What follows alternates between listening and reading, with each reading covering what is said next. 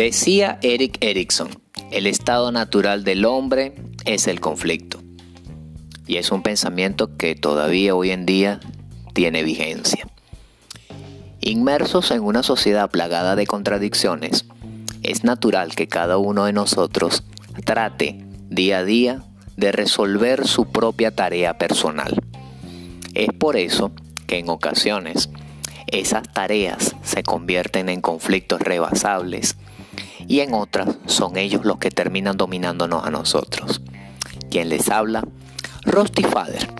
Tendré la oportunidad de llevar a cabo lo que es la presentación de la segunda entrega de Primeros Auxilios Psicológicos. En esta ocasión voy a narrarles sobre los principios básicos de los primeros auxilios psicológicos. Quisiera que imaginasen una especie de rueda donde yo voy a ir nombrando cada uno de estos elementos y usted decida dónde quiere que estos vayan, arriba, abajo o hacia los lados. Voy a comenzar a mencionarlos. Atmósfera de confianza y empatía. Proporcionar información. Permitir la libre expresión. Escuchar responsablemente. Transmitir aceptación. ¿Por qué les hago la ilustración de la rueda? Porque indiscutiblemente por donde tú quieras comenzar, a la hora de intervenir en lo que viene siendo una emergencia o una crisis, va a ser de mucha utilidad.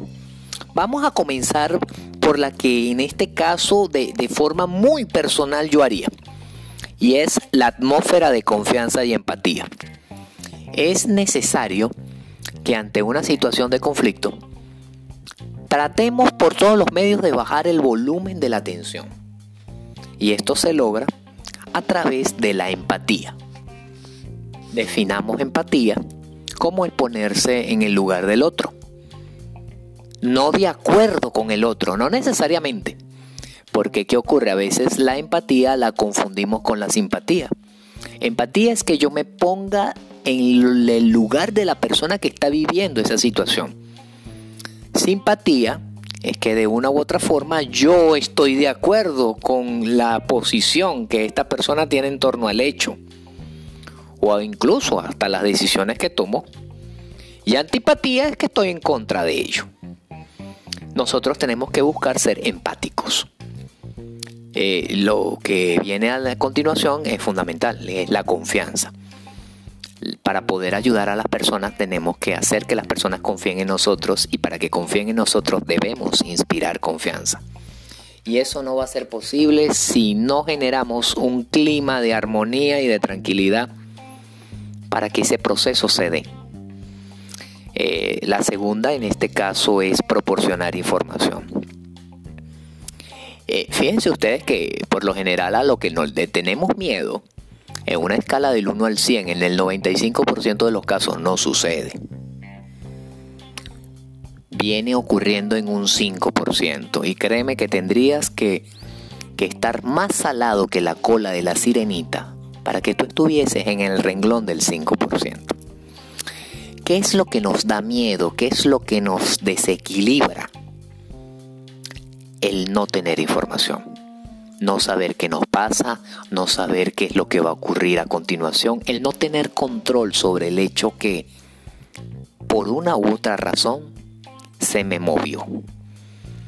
Pero cuando tú llegas y le suministras información real, que sea constructiva, que sea útil y que sepas que le va a ser de provecho, eh, comienza a, construirse la calma, comienza a desarrollarse ese proceso que no se decreta, se construye.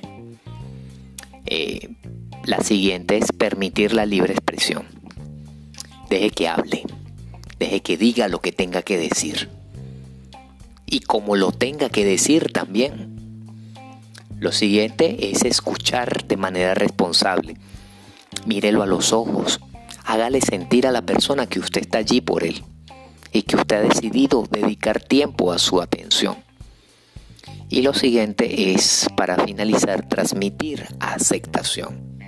No lo critique, no lo censure. No le diga yo te dije. No le diga por qué. No le diga, ay, tú no te diste cuenta. Porque eso no ayuda. Ahora bien, repasemos.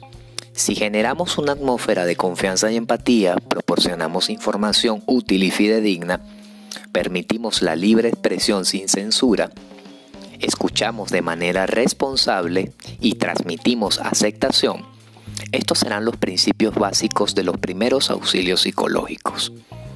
Y por supuesto, va a generar un clima de mayor paz y de mayor tranquilidad. La sesión de mañana vamos a estar abordando las características de lo que viene siendo una crisis, porque es importante analizarla. Bueno, ha sido un gusto para mí el poder tener este espacio con ustedes y muy honrado y agradecido por todo lo que han decidido de manera libre y voluntaria dedicar tiempo a escuchar este audio.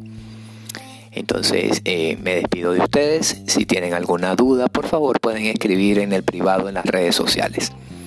Un gusto para mí. Nos vemos mañana.